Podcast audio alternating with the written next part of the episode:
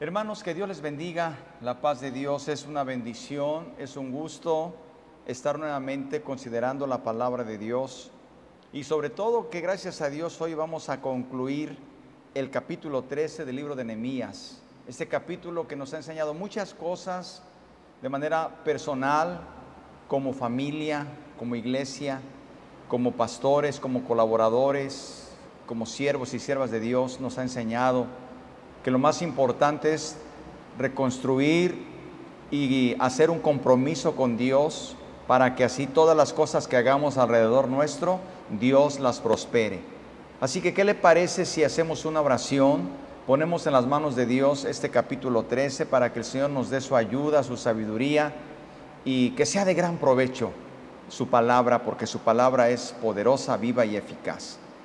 Padre Celestial, te damos gracias por tu amor, por tu misericordia y por tu bondad. En este momento, gracias Señor porque nos has ayudado durante todos estos martes poder considerar cada capítulo. Sabemos que la enseñanza es grande, profunda y que no alcanzamos a abarcar todo ni a comprender todo, pero lo poco que hemos retenido, lo poco que hemos eh, tomado para nuestra vida ha sido de grande bendición. Gracias por que están conectados, que ya están tomando este estudio bíblico. Te pido que nos ayudes y nos prosperes y que así como en los tiempos de Nehemías, envíes a nuestra vida, a nuestra familia y a nuestra iglesia un avivamiento, que hagamos reformas espirituales que nos puedan conducir a un desarrollo en tu nombre, en tu obra y como familia, un desarrollo en nuestra vida espiritual, en nuestra vida familiar, en nuestra vida congregacional. Que todos asumamos el compromiso, Padre. Te lo pido en el nombre precioso de Cristo Jesús. Amén. Bien, hermano, nuevamente bienvenido, bienvenida. Vamos a escuchar eh, el audio y el video del capítulo 13 de Nehemías, pero no se vaya, no se desconecte, porque terminando estos 31 versículos, entramos eh, con la ayuda de Dios a analizar algunas enseñanzas muy importantes para nuestra vida. Adelante. Capítulo 13. Aquel día se leyó en el libro de Moisés, oyéndolo el pueblo, y fue hallado escrito en él que los amonitas y moabitas no debían entrar jamás en la congregación de Dios, por cuanto no salieron a recibir a los hijos de Israel con pan y agua, sino que dieron dinero a Balaam para que los maldijera. Mas nuestro Dios volvió la maldición en bendición. Cuando oyeron pues la ley, separaron de Israel a todos los mezclados con extranjeros. Y antes de esto el sacerdote Eliasib, siendo jefe de la cámara de la casa de nuestro Dios, había emparentado con Tobías, y le había hecho una gran cámara, en la cual guardaban antes las ofrendas, el incienso, los utensilios, el diezmo del grano, del vino y del aceite, que estaba mandado dar a los levitas, a los cantores y a los porteros, y la ofrenda de los sacerdotes. Mas a todo esto, yo no estaba en Jerusalén, porque en el año 32 de Artajerjes, rey de Babilonia, fui al rey, y al cabo de algunos días pedí permiso al rey para volver a Jerusalén.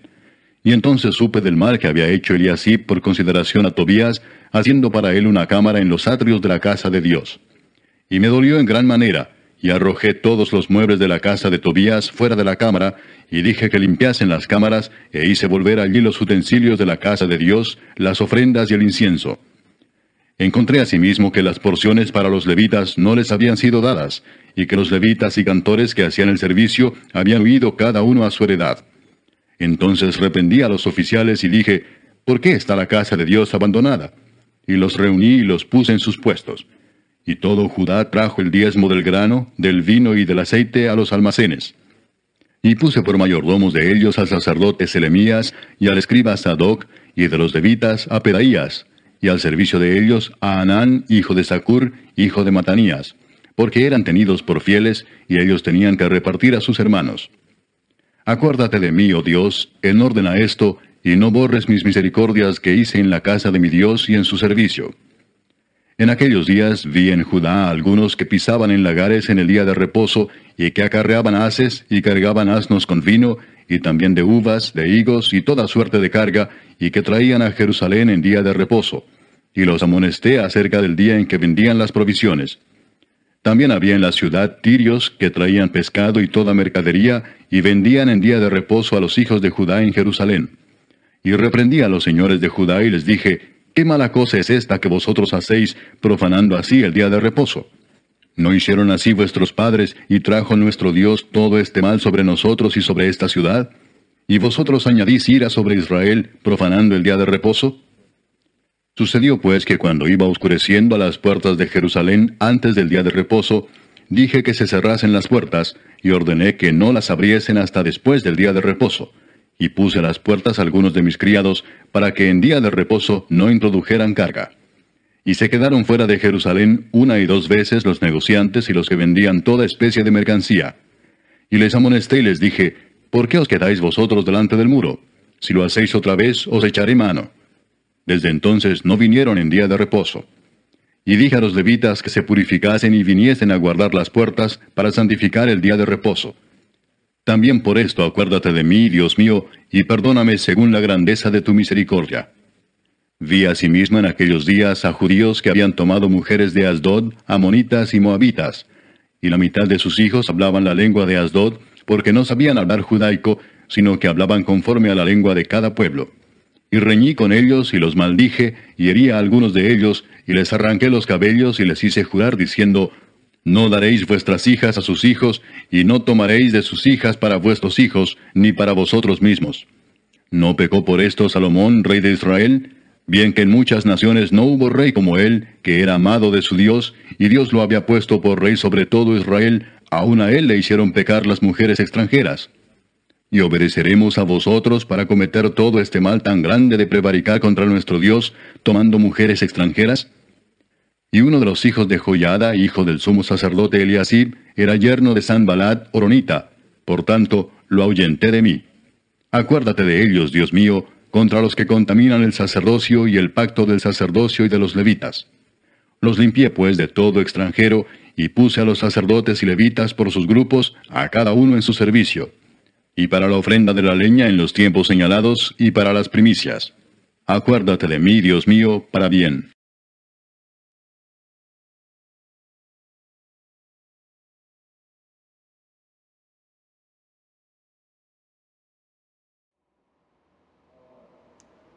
Bueno, gracias a Dios hermanos, gracias a Dios por eh, esta lectura que usted acaba de escuchar. Quiero aprovechar, antes de que se me vaya a olvidar, eh, hoy terminamos esta, eh, este libro de Nehemías. Quiero informarle que usted podrá encontrar todos los estudios bíblicos a partir del próximo martes. Si usted quiere repetirlo, si usted quiere escuchar nuevamente, los va a encontrar en las, eh, en las aplicaciones que tenemos de Spotify y el SoundCloud. Usted puede ingresar a nuestra aplicación de Spotify o el SoundCloud. Ahí lo va a encontrar los 13 capítulos completos si usted quiere nuevamente estudiar o repasar. Así que bueno, gracias a Dios por la tecnología que el Señor nos concede. Bien, entremos pues a los primeros tres versículos que usted acaba de escuchar. Vamos a hacer referencia a algunos de ellos, eh, pero en su mayoría, pues bueno, ya los acaba usted de escuchar.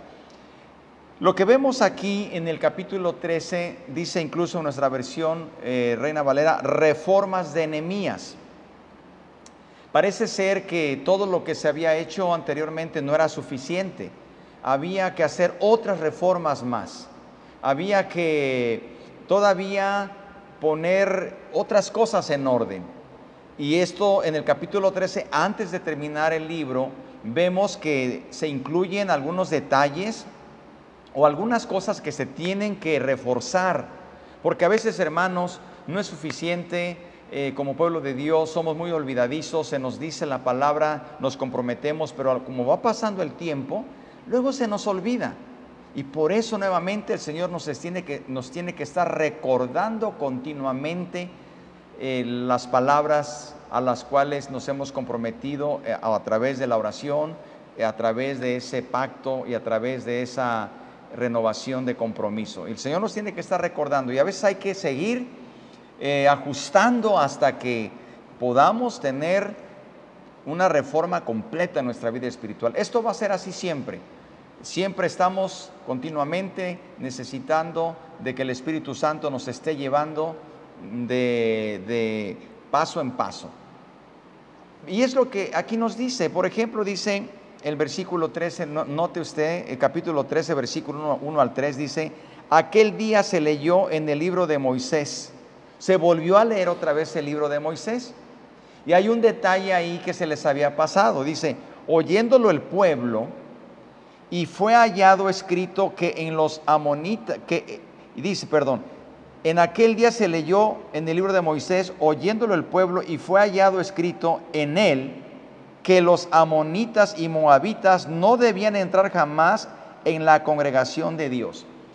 Ya se habían hecho reformas, pero cuando vuelven a leer el libro, cuando vuelven a leer el libro de Moisés, encuentran que en el libro de Moisés se dice que no debería de participar con el pueblo los amonitas y los moabitas.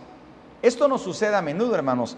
Nosotros como en cuanto vamos leyendo más la palabra de Dios, nos vamos dando cuenta que hay cosas que nos faltan, que no estamos completos.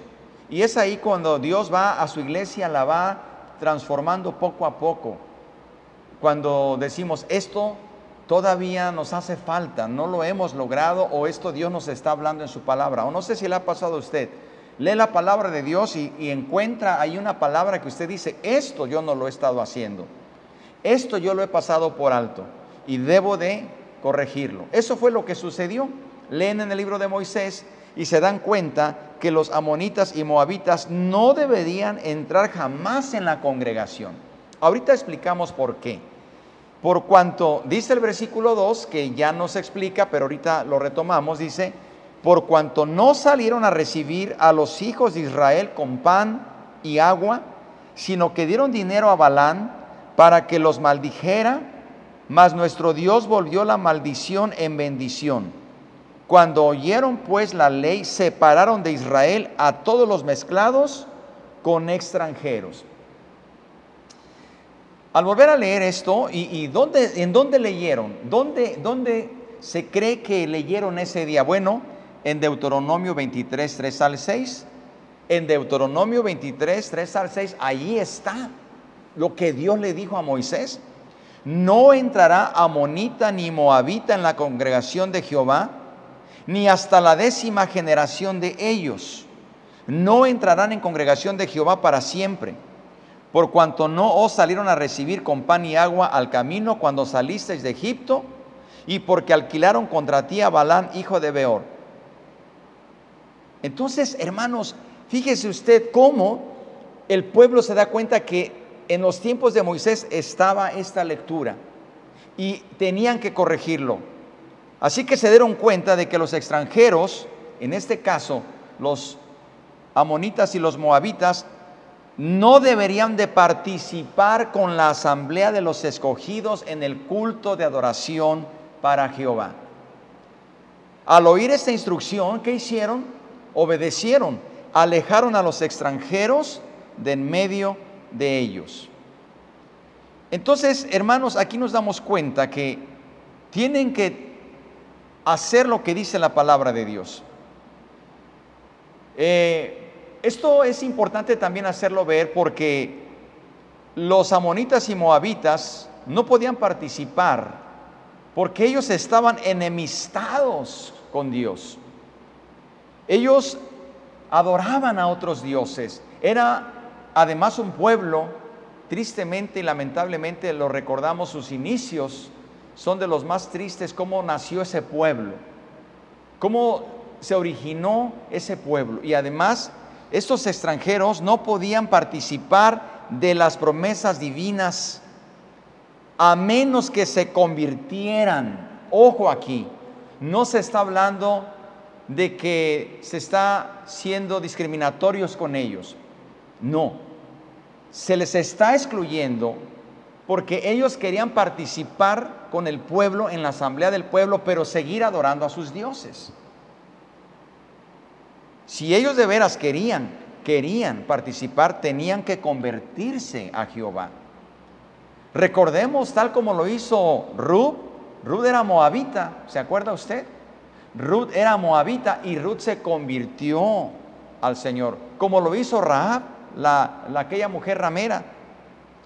Ellos eran de pueblos paganos, pero se convirtieron. Aquí el Señor lo que está diciendo es que estos extranjeros, como se les dice, no podían estar en la asamblea porque ellos seguían sometidos a sus dioses paganos y nunca se habían arrepentido de sus malos caminos para seguir a Jehová, el Dios de Israel. En otras palabras, este pueblo no quería tener nada con el Dios de Israel, pero sí querían participar con el pueblo. No se puede, no se puede, porque todos venimos de, en la, en la actualidad como iglesia, todos venimos también de los ídolos, del paganismo, pero cuando venimos y Dios nos permite ser parte de su pueblo, nos convertimos de nuestra vida pasada. De manera que si yo sigo siendo como mi vida pasada y sigo teniendo las viejas costumbres y sigo adorando a los ídolos y a los dioses de este mundo y quiero participar en la iglesia como muchos pretenden, quiero ser parte de las bendiciones, quiero también ser parte de las asambleas, de las reuniones, participar incluso de los sacramentos, pero yo sigo adorando a otros dioses. Naturalmente que no se puede. Nosotros siempre hemos dicho, la iglesia abre los brazos a las puertas a todos los necesitados, a todos vengan como vengan y de donde vengan, pero que cuando vengan puedan convertirse a Cristo y desde luego les damos un tiempo para que ellos vayan poco a poco pero debe haber un cambio, debe haber una transformación, porque no se puede servir a Dios y al mundo, no se puede servir a Dios y a los ídolos. Entonces el Señor dice, los moabitas y los amonitas no participarán de la asamblea de mi pueblo.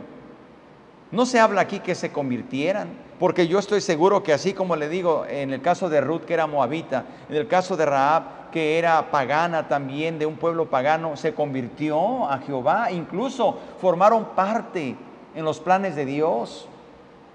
Eso es lo que Dios está diciendo, que este pueblo no quería abandonar a sus dioses falsos. Por eso el Señor dice, tienen ustedes que excluirlos, no pueden participar con todos los que, todo lo que yo les estoy ordenando y diciendo que hagan y de todas las bendiciones que van a recibir.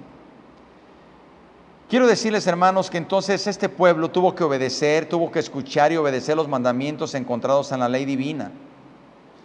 Tenían que escuchar la palabra de Dios y tenían que obedecerla. Y fue justamente lo que hicieron.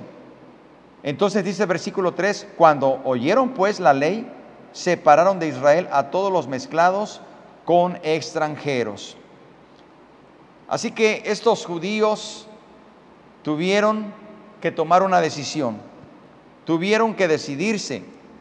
Por eso dice la Biblia que Dios ha escogido a un pueblo santo, a un pueblo que le sirva, a un pueblo que se santifique, a un pueblo que le glorifique.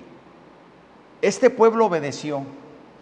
Querido hermano y hermana, yo te pregunto, en nuestra vida cristiana muchas veces tenemos relaciones de amistad con personas que son mala influencia para nuestra vida. Son mala influencia.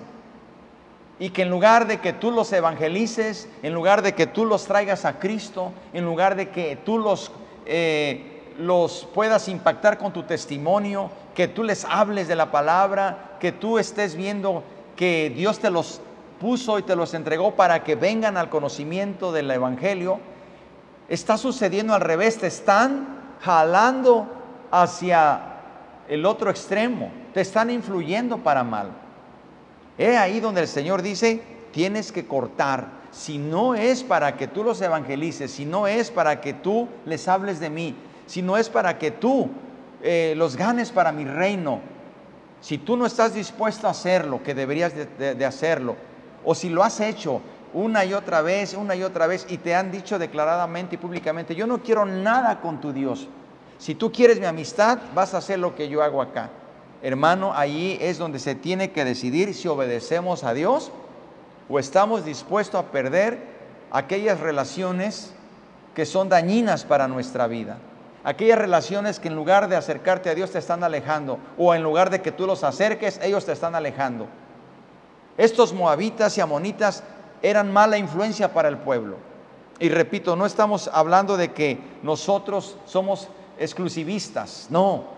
A la iglesia llega gente de todo y, estamos, la iglesia es como un hospital.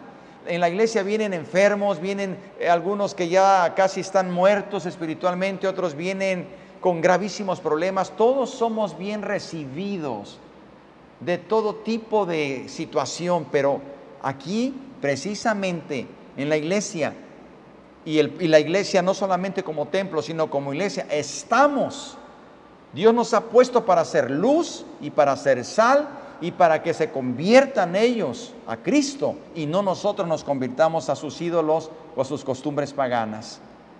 Queridos hermanos, así es que tenemos que observar que este pueblo aquí tiene una evidencia de obediencia. No hay más dilación ni mayor espera en cuanto se dan cuenta que en la ley de Moisés, como le acabo de leer en Deuteronomio, Dios dice que los amonitas y los moabitas no deben estar en la congregación por causa de su idolatría y por causa de que ellos no quieren nada con Dios, no quieren nada con Jehová, no quieren nada, al contrario, quieren seguir con sus dioses y que además eh, vino sobre ellos una maldición, lo dice el versículo 2, porque ellos se portaron muy mal con el pueblo de Dios, querían que el pueblo de Dios fuera, eh, fuera maldecido por un, por, un, por un profeta. Entonces dice versículo 3, cuando oyeron, inmediatamente separaron de Israel a todos los mezclados con extranjeros. Es decir, no podemos seguir más esto. Israel respondió de esta manera rápido, cuando se dieron cuenta de que Dios estaba a su favor y que tenían que hacer cambios profundos y radicales. Ahora del versículo 4 al 14, que ya usted acaba de leer, queridos hermanos, escuchar, del versículo 4 al 14, aquí viene otra, otra reforma, otro ajuste que hace Nehemías. Dice, versículo 4, y antes de esto el sacerdote Eliasib siendo jefe de la cámara de la casa de nuestro Dios, había emparentado con Tobías. Acuérdese quién era Tobías. Un sacerdote de la casa de Dios había emparentado con Tobías. Ese Tobías, ¿se acuerdan los primeros capítulos? Enemigo de Nehemías, enemigo del pueblo de Dios. Y le había hecho una gran cámara en la cual guardaba antes las ofrendas, el incienso, los utensilios, el diezmo del grano, del vino y del aceite que estaba mandado dar a los levitas, a los cantores y a los porteros y a la ofrenda de los sacerdotes. Versículo 6, esto es muy importante porque esto sucedió mientras Nehemías no estaba en Jerusalén. Dice, más, todo esto, más a todo esto yo no estaba en Jerusalén porque en el año 32 de Artajerjes, rey de Babilonia, fui al rey y al cabo de algunos días pedí permiso al rey. Verso 7, para volver a Jerusalén entonces supe del mal que había hecho Eliasín por considerar o por consideración a Tobías, haciéndole para él una cámara en los atrios de la casa de Dios. Versículo 8. Y me dolió en gran manera. Y arrojé todos los muebles de la casa de Tobías fuera de la cámara. Y dije que limpiasen las cámaras e hice volver allí a los utensilios de la casa de Dios, las ofrendas y el incienso. Y otra cosa que encuentran Nehemías, otra cosa que no estaban haciendo, cuando, fíjese, se va Nehemías un tiempo, y cómo sucede, ¿verdad? En ese tiempo que se va Nehemías, el pueblo comienza, comienza también, sobre todo este sacerdote, comienza a hacer cosas que no están bien. Y, y, y, y cuando regresa Nehemías dice, ¿qué pasó? ¿Por qué ustedes, y sobre todo el sacerdote, el encargado, por qué estás haciendo esto? Y le dolió, y sobre todo dice, y, dice, y en verso 10, encontré a sí mismo que las porciones para los levitas no se las estaban dando. Esto está muy interesante, hermano, porque mire, ¿qué nos enseña? Nemías llega de su viaje a Persia con los mismos temas que el pueblo ya se había comprometido a cumplir según el capítulo 10. Si usted lee el capítulo 10, se habían comprometido. Nemías regresa de su viaje. Y cuando él llega, encuentra una serie de cuestiones que la verdad nos, nos hace ver a, a, las iglesias, a nosotros como pueblo de Dios, cómo a veces, en cuestión de tiempo, nos volvemos a desviar otra vez del camino. Volvemos a nuestra vieja eh, vida a veces. Nada más tantito se nos descuida, se nos deja de exhortar, tantito eh, nos, se nos, eh, nos descuidamos y otra vez el enemigo vuelve a aprovecharse. Y Nehemías regresa.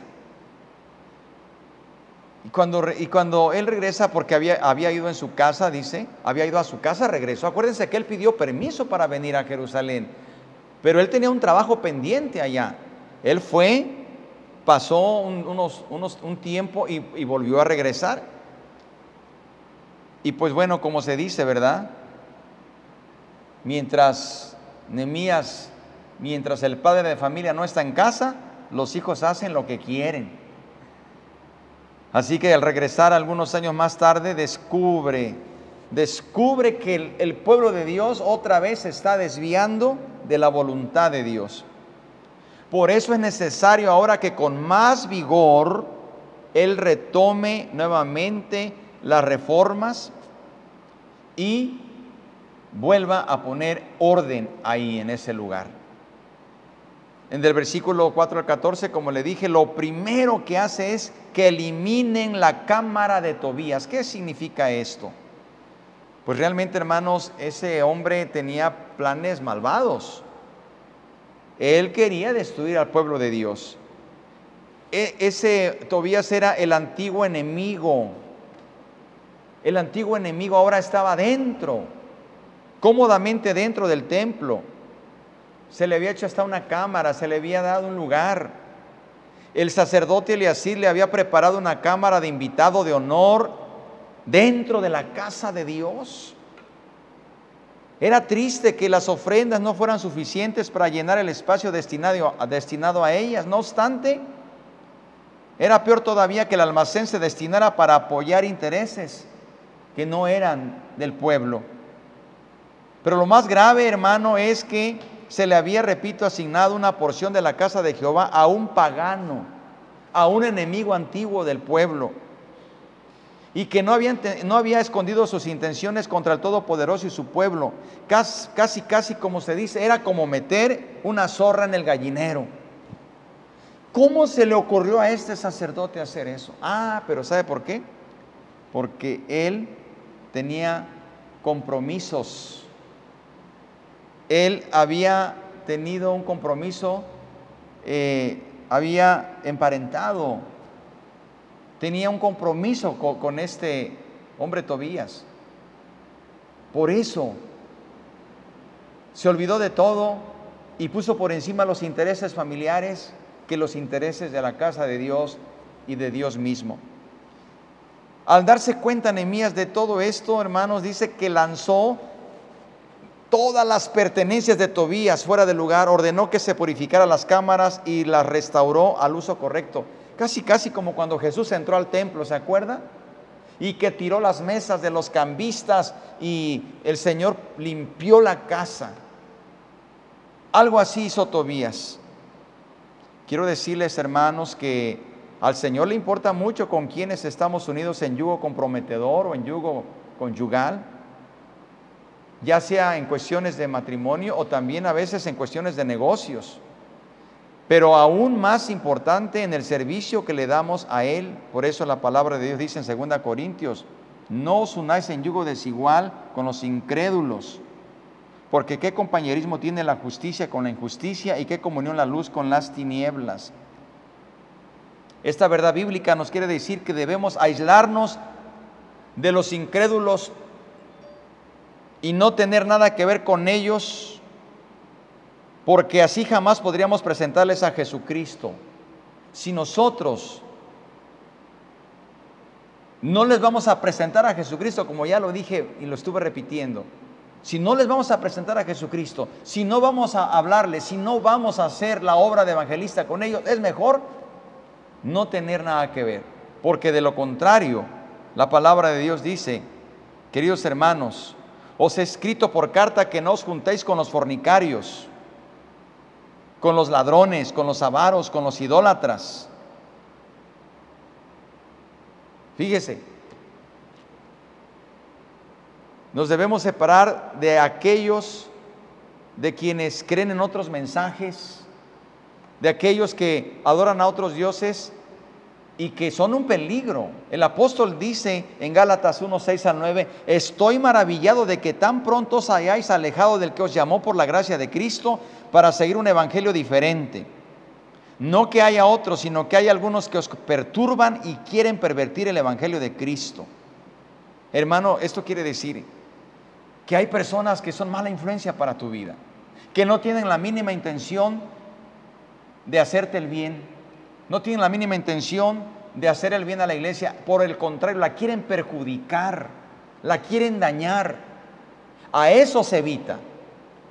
Mucha atención en esto, mucho oído, porque a veces se malentiende. No estoy diciendo que no les prediquemos y que nos cerremos y que seamos como aquellas, eh, aquellos eh, religiosos que dicen nada más nosotros y todos los demás están excluidos. No, vamos a penetrar, y eso ya lo hablamos, vamos a penetrar, a penetrar en el mundo, en la sociedad, en todas las áreas, pero para predicar al Cristo vivo, para testificar, para hablar, para que se conviertan a Cristo.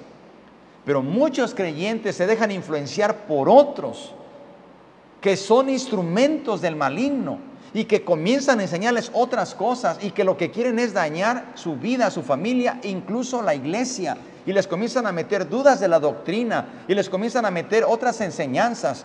Y muchas veces esas personas los perturban. A esto se refiere. Tobías era un perturbador. Los amonitas y los moabitas eran gente malvada que solo quería dañar al pueblo de Dios. Y ahí donde uno tiene que ser muy firme. Queridos hermanos, tenemos que ser muy sabios. Tenemos que... Estamos en el mundo, pero no somos del mundo. No debemos vivir aislados, es, cierto, no nos vamos a ir a, a vivir eh, este, y nos vamos a encerrar, no. Pero debemos ser distintos de quienes no siguen a nuestro Señor. Debemos ser distintos. ¿Qué comunión tiene la luz con las tinieblas? Ninguna, dice la palabra de Dios. Así que usted ahí encuentra en, ese, eh, en esos capítulos, en esos versículos del 13, hermanos, una enseñanza muy práctica para nosotros. Otro problema relacionado, hermanos, también con el templo y también con el uso de, esas, de las cámaras. Las cámaras son los almacenes, los almacenes donde se guardaban las cosas.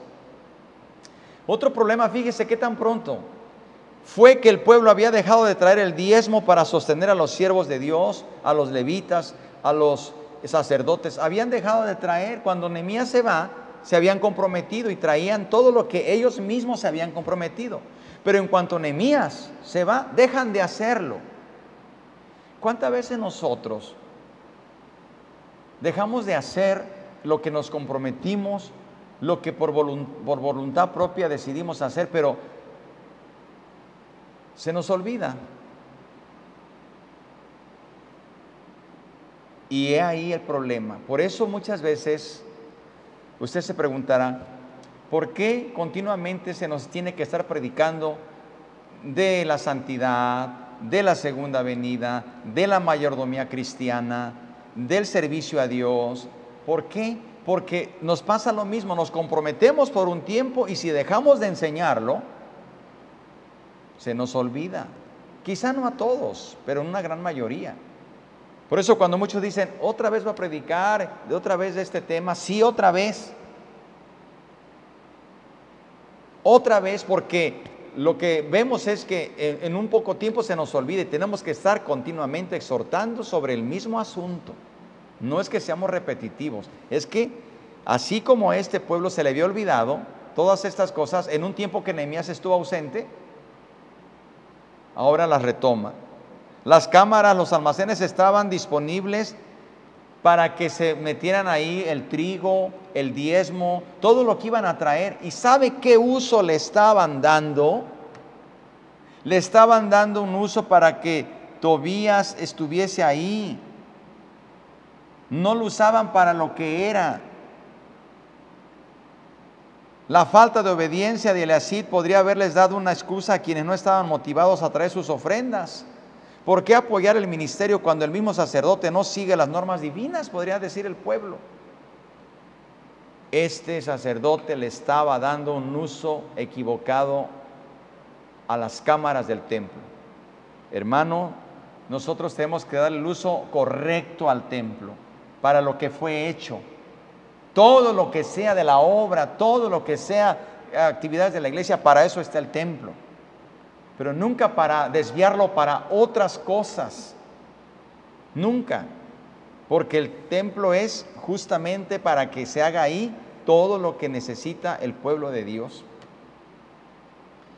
Así que el pueblo ya no llevaba las ofrendas, ya no llevaba los diezmos. Por un lado, pues ya no estaba Nehemías quien, quien les recordaba lo que, a lo que se habían comprometido. Y por otro lado, pues todavía se estaba ahí viviendo. ¿Para qué lo llevaban? Nosotros tenemos que ser muy cuidadosos. Así que por falta de sostén económico, fíjese lo que pasó, hermanos, dice el versículo 11, el versículo 10, encontré a sí mismo que las porciones para los levitas no les habían sido dadas y que los levitas y cantores que hacían el servicio habían huido cada uno a su heredad. Acuérdense que querían tener cantores, sacerdotes, levitas los 24 horas del día para que el templo siempre estuviese funcionando. Pero si el pueblo no daba, pues los levitas dijeron, pues volvieron a su heredad, volvieron otra vez a hacer y a descuidar el templo. Y mire, cuando eh, eh, Nehemías dice el versículo 11, entonces reprendí a los oficiales y dije, ¿por qué está la casa de Dios abandonada? Y los reuní y los puse en sus puestos. Y otra vez, y todo Judá trajo el diezmo del grano, del vino y del aceite a los almacenes. Bueno, así nos sucede. Tenemos que ser reprendidos, hermanos. Tenemos que ser reprendidos para que volvamos a, las sendas del Señor para que volvamos a nuestros compromisos, que pronto se nos olvida, que pronto abandonamos los compromisos. Tenemos que ser otra vez como Nehemías reprendió y dijo, ¿qué pasa con ustedes? Tan pronto se les olvidó. Y rápidamente otra vez trajeron lo que le habían dicho a Dios que le iban a dar. En este tiempo, hermanos, muchos se están acostumbrando ya a no asistir a las reuniones presenciales. Y ciertamente en su momento ha sido muy válido y yo mismo y todos lo entendemos porque era necesario, pero gradualmente conforme se va teniendo la oportunidad y conforme vamos pudiendo y Dios nos va permitiendo con todas las precauciones, estamos retomando. Pero nos es más cómodo muchas veces no hacerlo. Es más cómodo eh, este pueblo dijo, pues no, mientras ya no nos están recordando que llevemos las ofrendas, los diezmos a, a la casa de Dios, ya no nos están recordando esto, pues vamos a dejar de hacerlo. ¿Y qué sucedió? La casa de Dios se estaba descuidando otra vez. Los levitas, los cantores, ya no estaban en sus puestos. Pero Nemías los reprendió. Yo en el amor de Cristo, hermano y hermana, en el amor de Cristo, yo te hablo en el amor de Cristo, que, el Señor reprenda nuestras conciencias, que el Señor redarguya nuestras conciencias, que el Espíritu Santo redarguya nuestras conciencias. ¿Qué has dejado de hacer que debes estar haciendo? ¿A qué te comprometiste? No conmigo, sino con el Señor. Que el Señor nos redarguya a todos en esta noche, en este estudio. ¿Qué hemos dejado de hacer? ¿Qué cosas se nos han olvidado que las hemos dejado ya y que no las estamos haciendo? y que debemos de volver a nuestro primer amor. Debemos de volver a, nuestras, a nuestro primer amor, a las sendas antiguas, a la senda de la oración, a la senda de la santidad, a la senda del servicio, a la senda de la unidad, a la senda del amor fraternal, a la senda de dar con gozo y alegría para la obra de Dios, a la senda de estar siempre dispuestos, ardientes en el espíritu, fervientes en la oración. Queridos hermanos, ya voy a terminar. Por eso Nehemías volvió a entrar en acción. Volvió a entrar en acción y sabe a quiénes son los primeros que mandó llamar? A los líderes. Porque los que están en, en, cargos de liderazgo son los principales responsables. Somos los principales responsables. Y, sabe, Nemías los acusó de negligencia en cuanto a su responsabilidad, porque él los había puesto como cabezas para que cuidaran. Los que hemos sido puestos en ciertos ministerios por el Señor, hemos sido puestos ahí para cuidar la vida saludable de la iglesia, para salvaguardar la vida espiritual de la iglesia, la sana doctrina, para salvaguardar todo lo que Dios nos ha dado. Pero si no cumples con tu ministerio, entonces estamos haciendo lo equivocado. Nemías los reprendió y les dijo, no están cumpliendo con sus obligaciones. Y aunque Eliasib no cumpliera con las suyas, ustedes tienen que cumplir. Si el que está eh, en autoridad no cumple, tú cumple, hermano. Yo y tú tenemos que saber que vamos a cumplir si otros no cumplen tú y yo vamos a cumplir con la ayuda de Dios. Todos personalmente somos responsables. Nemías ahora tiene que establecer un plan nuevamente. Y ahora sabe que hace, vuelve a nombrar líderes de, mayor confianza encargados del inventario del templo y su distribución para animar al pueblo a ser fieles en obedecer las normas establecidas por Dios. Queridos hermanos, esto nos da un ejemplo muy importante. Gracias a Dios porque el pueblo volvió a retomar lo que debían hacer. Y hoy Dios nos está llamando a que nosotros hagamos lo mismo. Retomemos nuestras, nuestras obligaciones. Retomemos nuestras responsabilidades no se nos olvide, no seamos negligentes en cuanto a las cosas de Dios. No nos acomodemos a este mundo rápido, no. Y también, hermano, algo que tenemos que aprender. No seamos como este pueblo que en cuanto Nehemías se va, un tiempo vuelven a sus vidas pasadas. Nosotros no tenemos que poner los ojos más que en Cristo. O sea, si si nos tienen que estar continuamente exhortando y exhortando, amén. Pero si no es así, tú mismo aquí tienes la palabra de Dios para que te exhorte personalmente. Es triste que a veces tenemos que estar, dice y dice y dice las cosas para que se hagan. Y a veces hasta decimos, es que no me, ya se me olvidó, no me lo habían recordado. Hermanos, es importante que nosotros tengamos mayor cuidado, porque Nemías les dijo una cosa y con esto termino. Nemías les advirtió que si volvían a fallar, si volvían a fallar, esto no es un juego, corrían el riesgo de volver a la cautividad. Ojo, no andemos jugando. Fíjese bien, les dice en el versículo 18, ¿No hicieron así vuestros padres y trajo nuestro Dios todo este mal sobre nosotros y sobre esta ciudad? ¿Y vosotros añadís ira sobre Israel profanando el día de reposo? Nehemías le está diciendo, si ustedes siguen con esta vida doble, esta vida que de pronto se vuelven bien comprometidos, pero pasa un tiempo y se les olvida y se les tiene que estar, dice y dice, cuidado, van, corremos el riesgo de volver a la cautividad donde ustedes ya no quieren volver. Así que hermanos, es importante que hoy nosotros hagamos un pacto con el Señor y que en esta noche nosotros le digamos, Señor, perdóname si yo no he cumplido con lo que me toca, con lo que debo hacer. Y no me lo tienen que estar recuerda y recuerda y recuerda y recuerda, porque yo, Señor, yo voluntariamente me decido a cumplir, porque el compromiso lo he hecho contigo. Realmente cuando uno lee el capítulo de Nehemías, antes del capítulo 13, no sé si a usted le pasó, a mí me pasó, pues todo, a mí me estaba edificando tanto, tanto, tanto las reformas y la vida de este pueblo, pero cuando llego al 13, digo, Dios mío, otra vez van para atrás. Otra vez, como que el capítulo, hasta el capítulo 12 lo estábamos viendo, eh, este pueblo iba de compromiso en compromiso, de avance en avance, iba, pero en el 13 vuelven otra vez, comienzan a dar pasos para atrás. Pero gracias a Dios por la misericordia, que Dios volvió a usar a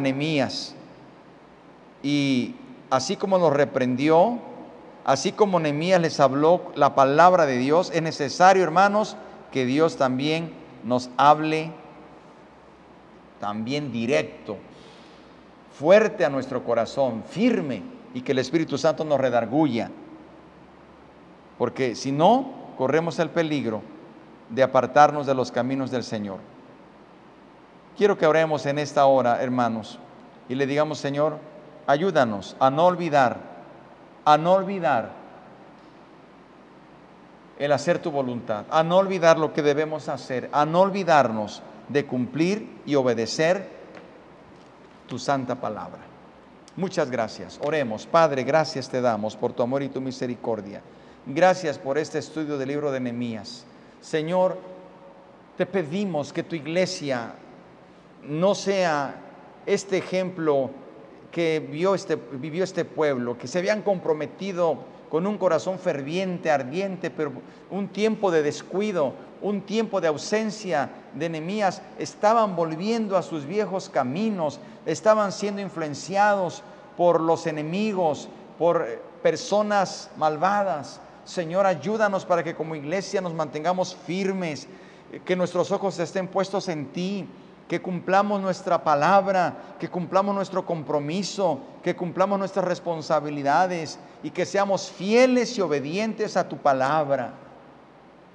Gracias Señor por todos estos 13 capítulos. Hay tantas cosas que podemos aprender, Señor.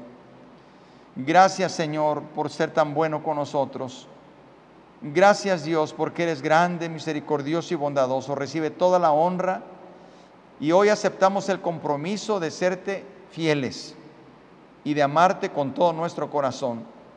Hoy como pueblo de Dios queremos, Señor, hacer tu voluntad y seguir en tu plan. Y queremos acabar nuestra carrera fielmente. Y queremos acabar nuestra carrera cristiana haciendo tu voluntad. Muchas gracias te damos por cada hermano y cada hermana en el nombre de Cristo Jesús. Amén. Hermano y hermana, que Dios le bendiga. Y como le dije hace un momento, los 13 capítulos usted los va a poder encontrar en las aplicaciones de la iglesia Spotify y SoundCloud. Ahí las puede encontrar. Hermano, gracias por estar con nosotros. Recuerde, miércoles nuestra oración, nuestro matutino. Ahí debemos de estar porque hemos hecho un compromiso con el Señor. Que Dios le bendiga, que pase buenas noches y yo le invito que siga escudriñando las escrituras. Vuelva a leer capítulo por capítulo del libro de Nehemías y estoy seguro que el Señor le seguirá hablando continuamente porque la palabra de Dios es poderosa, viva y eficaz. La paz de Dios sea con usted.